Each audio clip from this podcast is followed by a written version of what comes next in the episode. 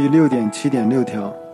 本条主要指在类似于建筑幕墙与建筑基层墙体之间存在空腔的外墙外保温系统。好，我们看条文，除设置人员密集场所的建筑外，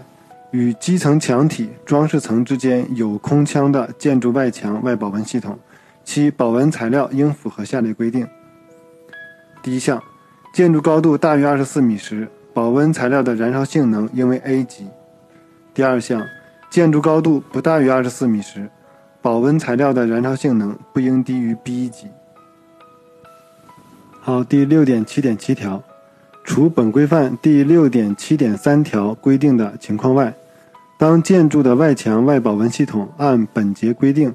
采用燃烧性能为 B 一级、B 二级的保温材料时，应符合下列规定。好，那么本条说到除六点七点三条外，那么六点七点三条是我们刚才说的中间保温材料两侧是墙体的外保温系统。那么除此之外，也就是说，本条是对建筑外保温系统中中间保温材料两侧是墙体和装饰层之间有无空腔结构的两种外保温系统做出的相关规定。好，我们看第一项。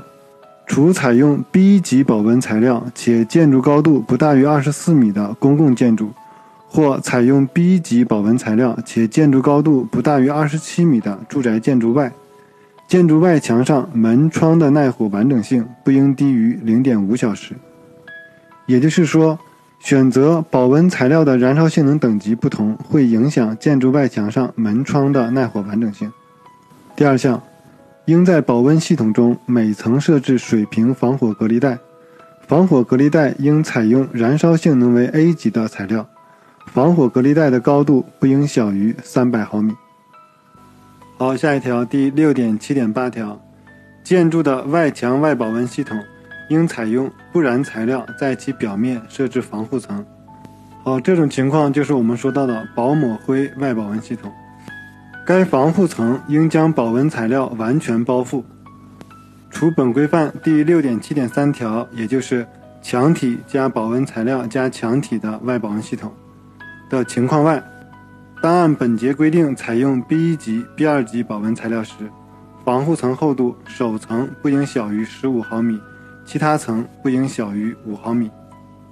也就是说，当保温材料采用 B 一级和 B 二级的时候，那么防护层的厚度做了具体的规定，首层不小于十五毫米，其他层不小于五毫米。那么这里首层和其他层的厚度是不一样的，这个我们要注意。我个人的观点认为，因为建筑外部首层是有人活动的地方，最容易受到高温的作用而引燃保温材料。第六点七点九条，建筑外墙外保温系统。与基层墙体、装饰层之间的空腔。好，那么这里我们首先可以想到的一种情况就是，有建筑幕墙的外保温系统，那么应在每层楼板处采用防火封堵材料进行封堵。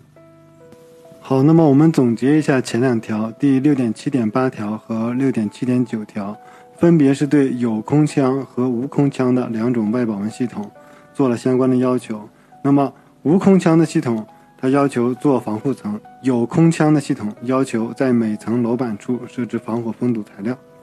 好，那么我们来看下一条，第六点七点十条。前面几条我们主要针对的是外墙外保温系统，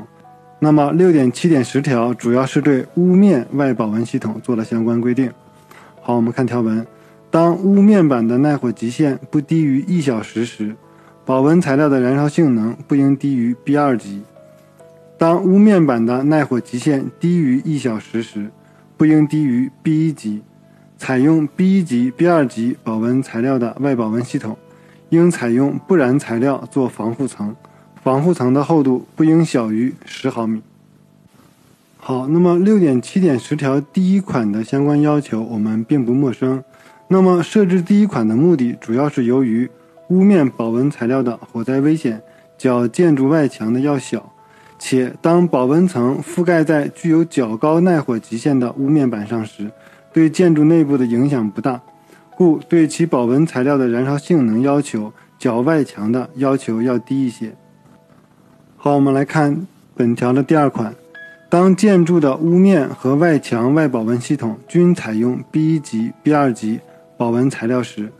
屋面与外墙之间应采用宽度不小于500毫米的不燃材料设置防火隔离带进行分割。好，那么本款的设置目的是为了限制火势从屋面通过外墙向下蔓延，要求屋面与建筑外墙的交接部位应做好防火隔离处理。好，那么本款中所说的防火隔离带，我们要与前面条文的防火隔离带相区别。前面条文所说的是高度为三百的防火隔离带，本款我们说的是宽度为五百的防火隔离带，它们的设置方向是不同的。好，我们看下一条，第六点七点一一条，电气线路不应穿越或附设在燃烧性能为 B 一级或 B 二级的保温材料中。确需穿越或辐射时，应采取穿金属管，并在金属管周围采用不燃隔热材料进行防火隔离等防火保护措施。设置开关、插座等电器配件的部位周围，应采取不燃隔热材料进行防火隔离等防火保护措施。好，下一条，第六点七点一二条，建筑外墙的装饰层。应采用燃烧性能为 A 级的材料，但建筑高度大于五十米时，可采用 B 级材料。好，那么本条的设置目的是因为近些年，由于在建筑外墙上采用可燃性装饰材料，导致外墙面发生火灾的事故屡次发生。这类火灾往往会从外立面蔓延至多个楼层，造成了严重的火灾危害。